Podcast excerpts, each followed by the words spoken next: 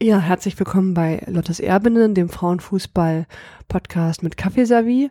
Ähm, wir sind jetzt in der 20. Folge unseres Dailies und ähm, haben gestern ein aus meiner Sicht interessantes Spiel gesehen. Und bei mir in der Leitung ist diesmal wieder die Tamara. Hallo Tamara.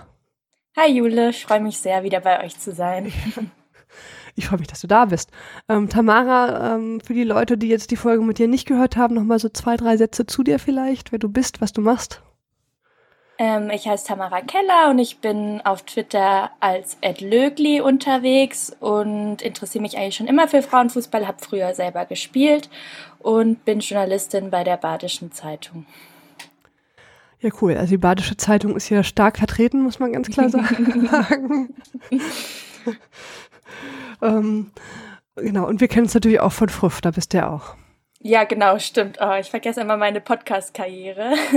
Ich bin bei Früff und war auch schon beim Rasenfunk zu Gast. Ja. ja. ich vergesse das auch. Ich war ja auch beim Rasenfunk zu Gast, da habe ich Früff, glaube ich, völlig vergessen, irgendwie zu erwähnen.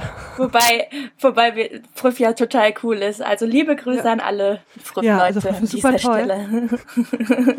Ich freue mich sehr. Manchmal vergisst man das dann vor lauter äh, Hetze. Ja, wollen wir das nicht vergessen, genau.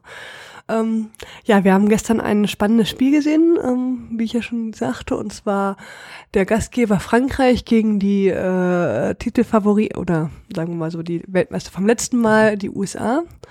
Das Ganze ist 2-1 für die USA ausgegangen. Und daher meine erste Frage an dich, Tamara, hat das Spiel deine Erwartung erfüllt? Oder hast du es dir so vorgestellt?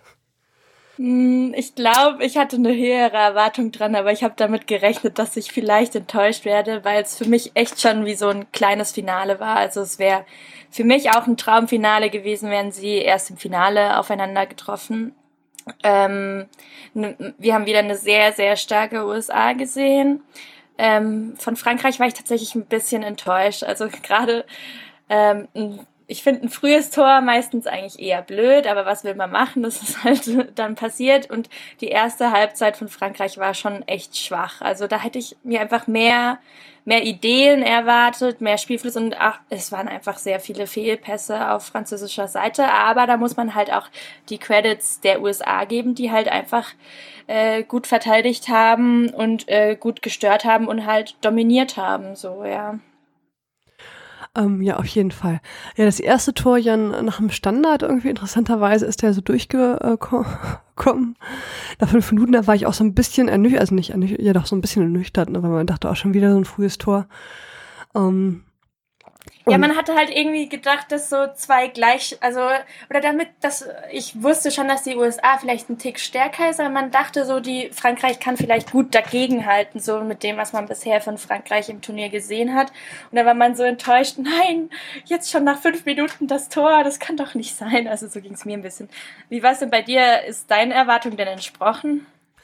Ähm, ja, generell schon. Also ich fand jetzt, äh, hat, Frankreich hat sich dann noch so ein bisschen berappelt und hat so ein bisschen besser gegengehalten als zum Beispiel jetzt gestern Norwegen. Also ähm, die wurden dann ja auch so ein bisschen offensiver und insgesamt war es ja schon eine schon eine abwechslungsreiche Partie. Ich hätte mir in der Tat gewünscht, dass das Gegentor, äh, also der Anschlusstreffer dann früher fällt oder dass es vielleicht zwischendurch auch mal ein Unentschieden gibt. Das hat ja dann nicht funktioniert. Äh, ich habe mich gefreut auf jeden Fall, dass Frankreich noch ein Tor geschossen hat. Also in der 65. Äh, Minute gab es ja dann das, das 2-0 der USA und in der 81. Minute dann der Anschlusstreffer ähm, durch Kopfball von Renard. ähm, das war schon ganz, äh, also insgesamt fand ich es ein gutes, eine gute Partie, aber es war natürlich jetzt ergebnismäßig schon so, dass es einem schwer fiel, nach dem 2-0 sich vorzustellen, dass Frankreich dann nochmal richtig zurückkommt. Wobei man sagen muss, in der zweiten Halbzeit hatten sie echt auch die besseren Chancen. Ja die eine, wo es, ich weiß gar nicht mehr, wer das genau war, aber wo es so rechts schon quasi vor der Auslinie und dann kommt der Ball noch mal so rein und dann hatte man, ah, das war Henri, die dann, die hätte rechts oben schießen müssen, sie hätte da freies Tor gehabt, aber sie schießt wieder so links. ich weiß nicht, ob du die, dich daran noch erinnerst. Aber da dachte ich, das war ja. so eine so eine hundertprozentige, also sagen wir eine 98-prozentige, die man machen muss, so irgendwie in so einem Spiel halt, ja. Aber was will man machen? Gesehen, ich kann mich jetzt echt, muss Muss ich nochmal drüber nachdenken. Doch, ja, ich glaube, ich weiß, welche Szene du meinst.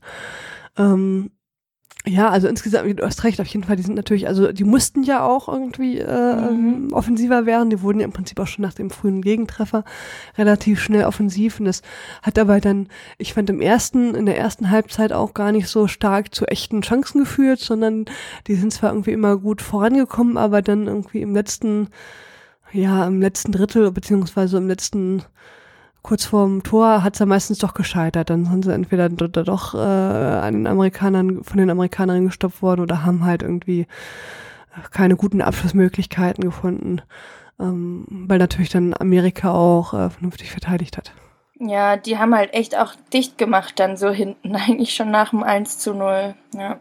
Ja, ja, ich glaube, da haben sie ein bisschen aus dem ersten Spiel gelernt. Äh, Quatsch, nicht aus dem ersten, sondern aus dem Spanien-Spiel, wo sie das den frühen Anschluss, also den frühen Ausgleich bekommen haben. Und ich glaube, den Fehler wollten sie jetzt nicht nochmal machen, da irgendwie so locker, flockig vor sich hinspielen und mhm. denken, das geht schon, sondern dann haben sie wirklich auch geguckt, dass das, dass Frankreich da nicht so gut ins Spiel kam. Das ist in der zweiten, in der zweiten Hälfte nicht ganz so gut gelungen, die, die Französinnen da vom Tor fest, äh, wegzuhalten. Ich fand es auch total interessant, ich weiß nicht, ob dir das aufgefallen ist, immer wenn irgendwie ein Eckball oder Freistoß oder was weiß ich nicht war, dann wurde ja immer, wenn die Renard irgendwie angezahlt, also eingeblendet, irgendwie gefühlt fünf Minuten. Und das hat sich ja auch bewahrheitet, ne? Also sie hat ja dann auch den, den Anschlusstreffer geschossen, aber es war ja. immer sehr, na gut, wenn, wenn das deine einzigste Waffe ist, ne, dass du, dass du einen Standard äh, hast und wenn die Renard äh, hochsteigt, dann ist natürlich auch schwierig, ne? Ja, wobei man echt auch, also ich fand, das hat man, vielleicht kommt es auch nur so rüber, weil eben, wie du sagst, die Kamera immer auf ihr war. Aber gerade vor dem Anschluss hatte man auch das Gefühl, boah, die will jetzt dieses Tor schießen. Ich finde, manchmal sieht man auch so diesen Willen an und das bezweckt auch was. Also ich finde, das spielt auch eine ganz große Rolle beim Elfmeterschießen, so wenn man jetzt wirklich den verwandeln will, so, wenn du das im Kopf wirklich so bereit bist, so diese Motivation. Also ich kenne das noch vom selber Spielen so. Und ich habe ihr angesehen, boah, das Tor will sie jetzt machen, weil sie stand da auch irgendwie so neben Rapinho und wollte sich auch so durchsetzen, irgendwie so, du, du hast irgendwie gesehen, wahrscheinlich hatte sie noch den Ellenbogen ausgefahren oder so, das weiß ich jetzt nicht so genau, aber irgendwie hat man ihr genau angesehen, boah, den will sie jetzt machen und dann macht sie ihn halt auch wirklich. Das ist halt, ja, das ist das, was man an dem Spiel eigentlich auch so lieben muss. Das stimmt. Also insgesamt, ich fand es war halt eine unterhaltsame Partie durchaus. Ähm, es wäre halt besser, oh, schöner gewesen, wenn, wenn Frankreich früh nochmal äh, den Ausgleich hätte erzielen können. Das hätte dem vielleicht noch ein bisschen mehr Würze verliehen. Aber auch ähm, schön, dass das, äh, das Stadion war ja rappelvoll irgendwie. Angeblich äh, äh, gab es auf dem Schwarzmarkt für 11.000 Euro noch Karten, wo ich mich jetzt ernsthaft frage, wer zahlt 11.000 für irgendein Fußballspiel? Aber solche Leute gibt es wahrscheinlich, wenn man genug Geld hat. Ja, ich fand auch die Stimmung, das kam auch richtig gut sogar am Fernseher rüber. Deshalb frage ich mich, wie muss es wohl im Stadion erst gewesen sein? Das muss ja echt krass, ja. Und traurig für Frankreich wirklich, aber ich glaube jetzt nicht, also der Moderator meint, also im ZDF meinte ja irgendwie so, ja, das schlägt immer auf die Stimmung, wenn die Heimmannschaft aus, rausfliegt. Ich glaube jetzt nicht, dass es so groß auf die Stimmung Auswirkungen haben wird. Ich meine, es war ja auch krass, diese 15.000 USA-Fans, die man dann gehört hat, irgendwann, weil die Franzosen äh, ruhiger geworden sind und so. Das ist halt schon cool irgendwie so.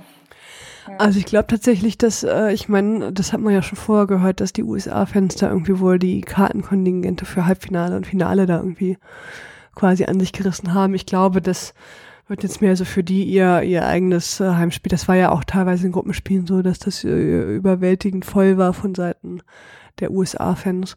Und deswegen glaube ich schon, dass das, äh, dass die das weitertragen werden, die Stimmung aus dem, je nachdem, wie weit die Niederlande kommen, die sind ja auch noch drin, die, äh, da ist ja auch mal die, ähm, ist natürlich jetzt richtig, wer, also ich hätte es ja auch den Französen mal gewünscht, mal ein bisschen weiterzukommen, aber ähm, hat halt nicht sollen sein und ist jetzt auch keiner, ich meine, gegen die USA kannst du echt mal ausscheiden.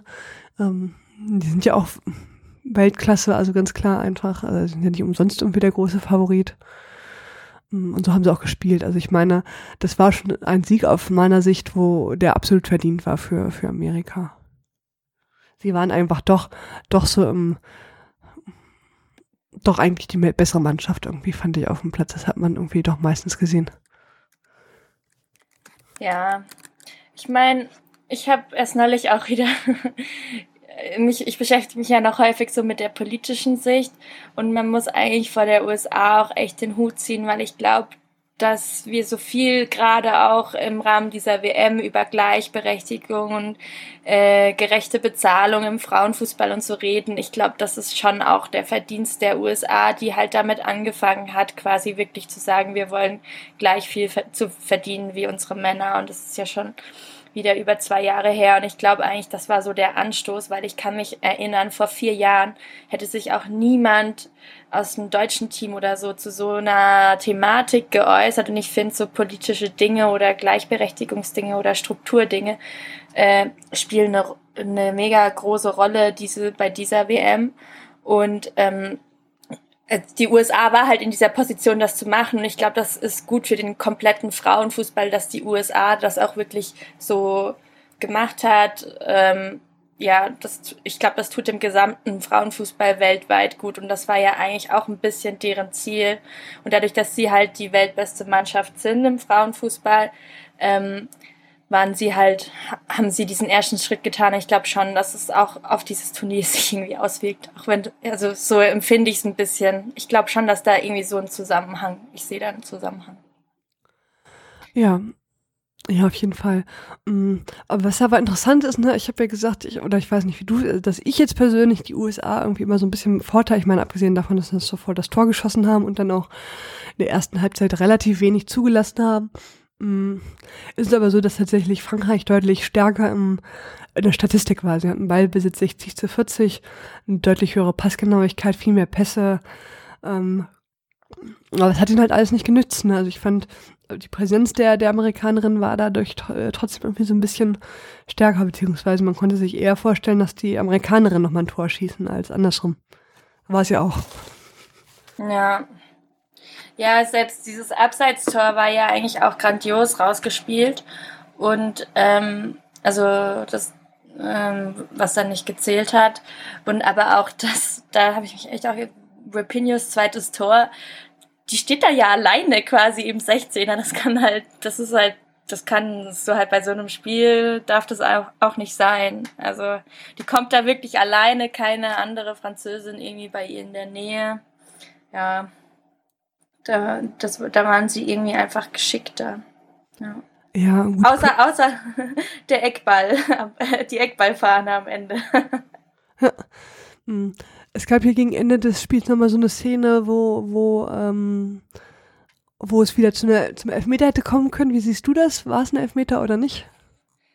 Ich finde es schwierig. Ähm, ich ähm, da, als sie es im Sportstudio dann nochmal mit äh, Neid besprochen haben, habe ich es dann doch auch eher wie Neid gesehen. Die meinte, das sei kein Elfmeter, weil sie geht ja echt nicht mit der Hand zum Ball. Ich finde es halt nur schwierig im Gesamtbild, weil wir haben ein anderes Spiel gesehen, da war das halt ein Elfmeter und das dann echt nicht mal, also ich hätte mir schon gewünscht, dass sich der VAR da einschaltet, weil in einem anderen Spiel hat, wurde das ja sofort irgendwie so reklamiert und gemacht und jetzt hier nicht. Und dann finde ich es inkonsequent. Also ich finde, es sollte dann schon so gerecht sein, dass dann immer bei den gleichen Situationen auch zumindest der VAR zum Einsatz kommt, wenn er dann anders, anders entscheidet ist oder die Schiedsrichter dann anders entscheiden, ist es mir dann, dann ist es halt so.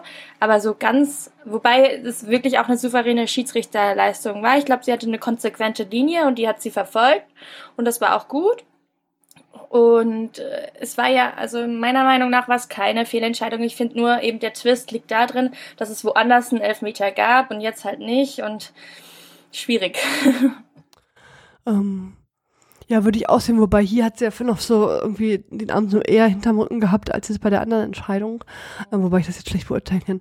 Aber ich würde auch sagen, eigentlich ist es kein Elfmeter, aber nach dieser neuen Regelung gab es ja durchaus Entscheidungen, wo, wo es hieß, das ist ein Elfmeter und dann ist es natürlich so ein bisschen bitter, wenn wenn in äh, einem Spiel vorher das nicht gepfiffen worden äh, oder gepfiffen worden ist und hier jetzt nicht. Also ähm, normalerweise muss ich sagen, finde ich die Linie da irgendwie immer relativ äh, klar bei, bei diesem Turnier, weil es gab ja diese Szenen, wo, wo, wo die Angreiferin immer, oder Quatsch, die Verteidigerin immer so aufs Knie sozusagen getreten hat von der Spielerin. Und das ist ja dann immer konsequent ein Elfmeter gewesen. Mhm. Und ähm, Diesmal aber, äh, hast du recht, äh, ist das halt im Zusammenhang mit dem Turnier halt so, das hätten, hätte man einfach konsequent sagen müssen, naja, das ist halt Pech für sie, ne? Dann, wenn, wenn so ein bisschen den Arm abspreizt. Naja, es ist halt auch so, ich habe mich dann halt wieder gefragt, ja, wann kommt denn jetzt äh, der VAR zum Einsatz? So, manchmal habe ich das Gefühl, bei einem Spiel kommt er fast bei jeder Situation zu Einsatz und da hat sich halt wie, er hat sich irgendwie nicht gemeldet. Also ich glaube, es war kein VAR das komplette Spiel und dann also es waren ja auch alles klare Situationen, außer halt diese Situation. Und dann denke ich mir halt so, ja, dann würde ich mir schon wünschen, dass es zu Einsatz kommt. Auch wenn er dann sagt, es ist kein Elfmeter. Aber ich fände, das wäre halt die typische Situation, wo er dann zum Einsatz kommen sollte.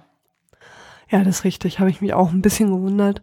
Also insgesamt, die, dadurch wirkte das Spiel natürlich auch so ein bisschen flüssiger, ne, weil es gab jetzt irgendwie. Natürlich, ja. Ähm, so wie früher, als wir das noch aber es gab trotzdem fünf Minuten Verlängerung am Ende, wo ich auch so dachte, sie, warum? Aber also ich fand nicht, dass das Spiel krass unterbrochen war oder so. Nee, da habe ich mich jetzt auch gewundert. Wobei es gab ja so ein paar Verletzungspausen, ja, aber jetzt auch ja. nicht so, so krass. Jeweils einmal wurde jemand abgeschossen von der jeweiligen Mannschaft und dann war, hatten sie so Atemprobleme. Ich glaube, das liegt halt dann mit der Hitze, hast du das halt viel schneller, wenn du irgendwie den Ball dumm auf die Lunge oder so bekommst. Aber das ging jetzt nicht so lange, da, wo ich mir dann auch so dachte, okay, wenn, wenn, wenn der VAR fünfmal zum Einsatz kommt, hat man sieben Minuten, jetzt haben wir plötzlich fünf ohne VAR. Hm. ja. Ja, fand ich auch in der Tat ein bisschen, naja. Was soll man machen? Ähm, ja, die USA jetzt weiter treffen auf England äh, am nächsten Dienstag. Ja. Wie, wie, würdest, wie würdest du das einschätzen? schönes nächstes Finale. Nein, also ich freue mich auf jeden Fall auf das Spiel. Mm, ich bin mal gespannt, ob England da echt jetzt mithalten kann oder nicht, weil jetzt vielleicht bin ich jetzt ein bisschen vorsichtiger in meiner Erwartung an das Spiel, weil ich mir glaube ich schon auch eben ich habe halt so die Hoffnung, dass mal eine Mannschaft mit USA mithalten kann, aber wenn England am Ende dann wieder so aussieht wie Frankreich, hm, ich weiß nicht, aber ich hoffe eigentlich, dass sie da gut mithalten könnten oder vielleicht sogar für eine Überraschung sorgen könnten. Ja, schön fände ich's. Bin, bin auf jeden Fall sehr gespannt, ähm, wie das aussieht. Aber um ehrlich zu sein, ich mache mir da jetzt auch keine ganz große Hoffnung. Ich glaube schon, dass die USA das ähm, eher wieder dominieren wird. Ich fand es noch interessant, dass, also Hing, äh, ZDF hat ja auch noch Ariane Hinks interviewt und die hat dann auch so grinsend gemeint, ja, wäre doch cool, wenn die USA auf Deutschland trifft und dann mal gucken, was möglich ist, so im Finale halt so. Also jetzt sind wir ja schon so weit, dass man mittlerweile spekulieren kann. Und ich bin mir echt unsicher, ob so eine deutsche Mannschaft mit der USA mithalten kann. Also ich würde es mir auch wünschen natürlich, aber äh, so objektiv gesehen bin ich mir, also an, an den aktuellen Leistungen gemessen bin ich mir noch nicht sicher. Also da sehe ich Deutschland noch nicht so groß dagegen halten, ehrlich gesagt. Aber ja. Nee, gegen die USA nicht. Ich würde auch sogar sagen, gegen England wird es wahrscheinlich nicht, nicht sehr einfach, aber mh. Ja gut, wenn sie bis ins Finale kommen, das wäre natürlich prima. Ja. ähm, ja, mit so ein bisschen Glück kann das vielleicht schon, aber ich kann jetzt eigentlich auch, ich, ja, man muss es so sagen, die USA irgendwie schon, schon äh, schwierig, die zu stoppen, glaube ich. Ja, es ist halt schon auch interessant, weil eben, also jetzt kommt es ja eh erstmal drauf an, was Deutschland gegen Schweden macht. Aber eben gerade, dass sich halt eben USA zuerst auf Frankreich, dann auf England trifft und so, würde Deutschland auf die alle diese Mannschaften jetzt treffen, dann hätten sie es also krass schwerer, glaube ich, so eben. Es hat schon irgendwie durch auch ultra mit Glück zu tun. Also, ja, mal gucken. Ja, auf jeden Fall. Also ich denke, Schweden ist deutlich ein äh, angenehmerer Gegner als jetzt die USA oder äh. Frankreich oder England. Ähm, von daher mal gucken. Ähm, ja, da gibt's heute noch Spiele. und zwar einmal Niederlande, Italien um 15 Uhr und äh, ja, das Spiel Deutschland gegen Schweden um 18 Uhr. Wie würdest du die beiden jetzt einschätzen? Wer kommt weiter? Also ich würde eher sagen, dass die Niederlande weiterkommt. Ich würde aber es ist halt so ein Underdog-Ding. Also ich würde sagen, in dem Spiel ist Italien der Underdog, aber könnte eben auch für eine Überraschung sorgen. Das ist ja schon sehr gut, was wir von denen bisher gesehen haben. Und boah, was wäre das für eine Sensation? Italien das erste Mal seit 20 Jahren dabei und äh, direkt im Halbfinale. Und Deutschland-Schweden hoffe ich natürlich auf Deutschland, einfach weil ich dran glauben will, dass es das Team noch weiterbringen kann. So, aber ich glaube, Schweden wird kein einfacher Gegner. Es wird deutlich der schwerste Gegner, den wir bisher hatten. Aber so eine Steigerung im Turnier muss ja auch sein. Und wir sind jetzt im Viertelfinale. Aber ich will, also eben, ich habe ja immer gesagt, ich will die Deutschen eigentlich im Halbfinale sehen. So, deshalb hoffe ich schon drauf, dass sie das jetzt packen.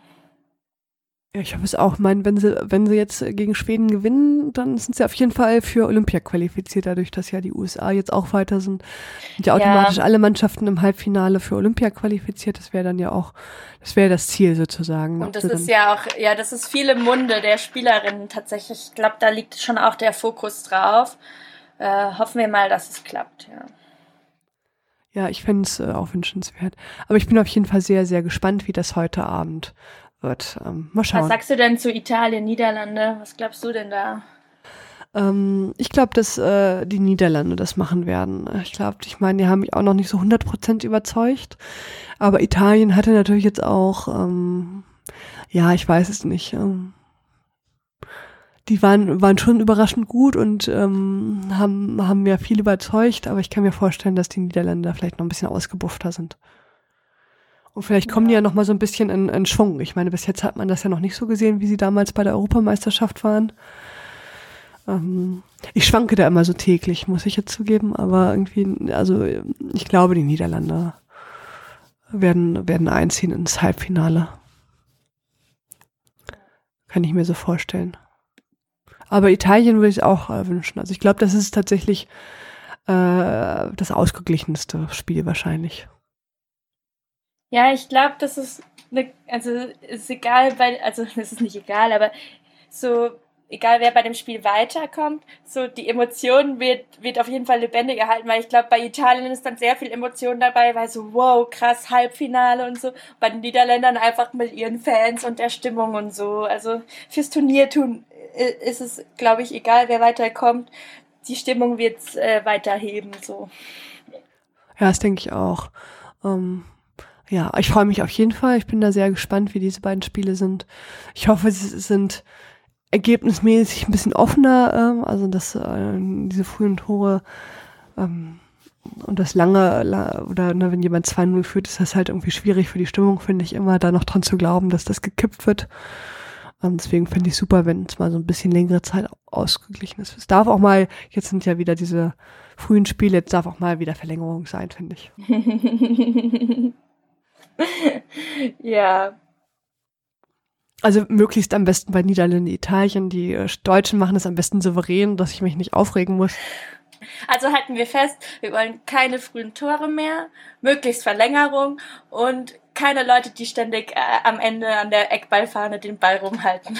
ja, das sowieso nicht, wobei ich, ich das als legitimes Mittel schon sehe, ne, dass man sagt, okay, äh, weil diesen natürlich ist ja, die Zuschauer ich, scheiße, ich, aber ähm, das ist halt so eine, wir würden das, also ich würde das vermutlich auch so machen, ne, wenn ich jetzt gerne ins Halbfinale ja, möchte. ich ich glaube, ich habe da immer so eine Emotion, weil ähm, ich hatte einen Trainer, der wollte das immer von uns, wenn wir, wir waren halt da so eine, das war, wo ich schon wieder niedriger gekickt habe und wir waren so eine mittelgute Mannschaft. Und der, wenn wir halt geführt haben, wollte er immer am Ende, dass wir das machen. Und ich verstehe schon, dass es Strategie ist und wichtig ist, aber ich konnte das trotzdem nie ernst nehmen, weil ich will halt trotzdem spielen und ich will trotzdem auch als Zuschauer immer ein Spiel sehen. Und deshalb kriege ich da ein bisschen so den Wuschel, wenn ich das so sehe. Ja, lauter berührende Geschichten bei Lottes. Ja. nee, ich verstehe das schon. Also ich finde das jetzt als Zuschauer natürlich jetzt wünscht man sich das natürlich auch anders, ne? Aber ähm, ne, die, die wollen natürlich irgendwie gucken, dass jetzt weiterkommen und nicht aus Versehen, nur weil das nicht, äh, nicht funktioniert da irgendwie. Ähm, von da an. Ich finde, das ist legitim, aber es wäre natürlich jetzt ähm, schöner, wenn es anders wäre. Aber wie gesagt, ich glaube, ich würde das auch genauso machen. Irgendwie gucken, dass ich ja, es ist halt Spielen mit Köpfchen, ich weiß ja schon. Aber ich will was anderes sehen.